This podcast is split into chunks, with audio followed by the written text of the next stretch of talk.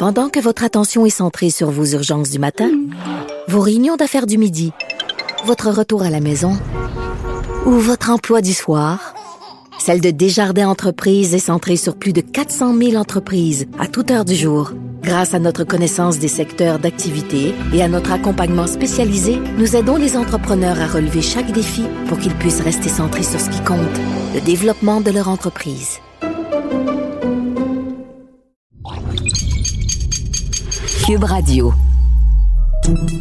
Salut, c'est Charles Dran avec l'équipe dans 5 minutes. On s'intéresse aux sciences, à l'histoire et à l'actualité. Aujourd'hui, on parle de villes et de microbes. Avec la COVID, les mesures sanitaires, on est devenu beaucoup plus conscient des microbes qui circulent autour de nous. Vous vous êtes sans doute déjà demandé à quoi pouvait bien ressembler la soupe microbienne dans nos transports en commun. Eh bien, un chercheur de New York s'est posé la question et il a fait une découverte étonnante. Les villes ont des empreintes microbiennes distinctes les unes des autres. Quand on y pense un peu, c'est pas si surprenant. On se doute bien que New York n'a pas tout à fait la même signature microbienne que Delhi en Inde ou Londres. Mais là, euh, on a des chiffres, on a des exemples et plein de nouveaux amis. Voici Véronique Morin. L'idée est survenue en prenant le métro avec sa fillette de deux ans. Elle venait de coller sa langue sur le poteau d'un wagon du métro de New York.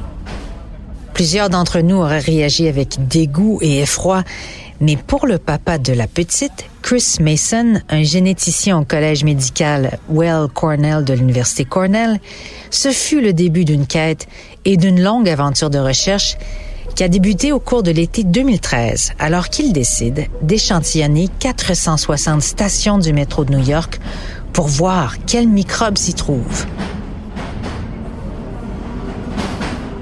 Pour ce chercheur, il ne fait aucun doute que les systèmes de transport en commun sont des sources de biodiversité microbienne phénoménales et inexplorées.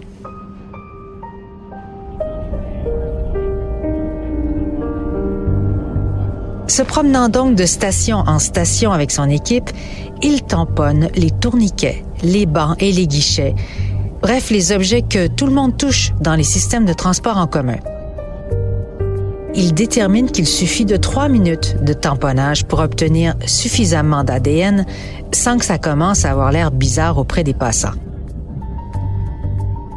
Alors, dans la première étude du métro de New York, qu'il publie en 2015, il découvre que près de la moitié de l'ADN répertorié ne correspond à aucun organisme connu.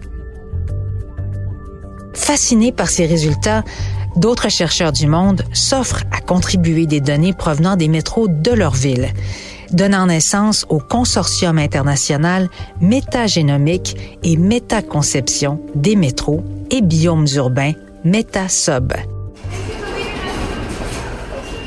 Mason et ses 900 collaborateurs ont donc ainsi amassé plus de 4700 échantillons provenant de métros, de bus, des trains surélevés et des tramways de 60 grandes villes du monde, de Baltimore à Bogota en Colombie, de Stockholm à Shanghai, Sacramento, Sydney en passant par Séoul, produisant un véritable atlas des microbes des systèmes de transport en commun du monde.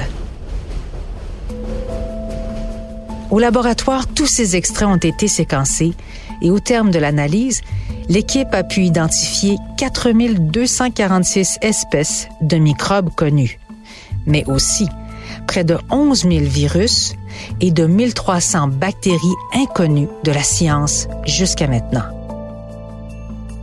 Et fait encore plus étonnant, chaque ville avait une empreinte microbienne ou un microbiome unique, permettant aux chercheurs de prédire avec une précision de 88 de quelle ville provenaient les échantillons aléatoires.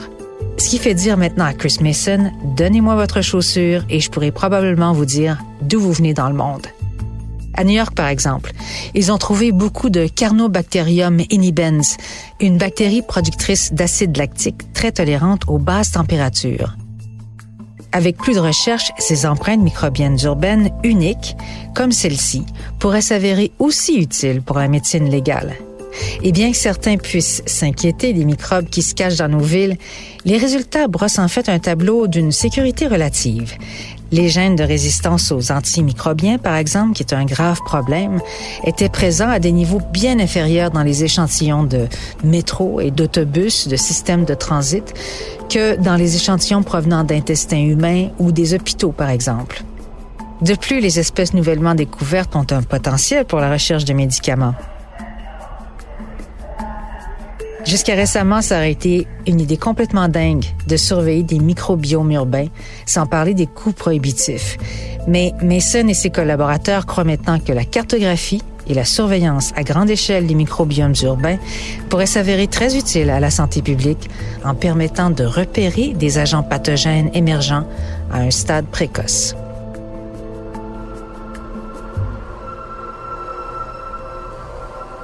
La cartographie des populations microbiennes, les biomes urbains, un champ de recherche euh, super intriguant, hâte de voir ce qu'on va y découvrir. Et comme le disait Véronique à l'instant, hâte de voir ce qu'on va pouvoir faire avec cette discipline pour prévenir des crises sanitaires, mais aussi comment on va comprendre autrement certaines villes. Pour le moment, euh, sur le site de Metasob, le consortium international de chercheurs, je n'ai rien vu sur Montréal ou des villes canadiennes. Ce serait là une belle opportunité à saisir pour des chercheurs d'ici. Merci Véronique Morin, c'était en cinq minutes.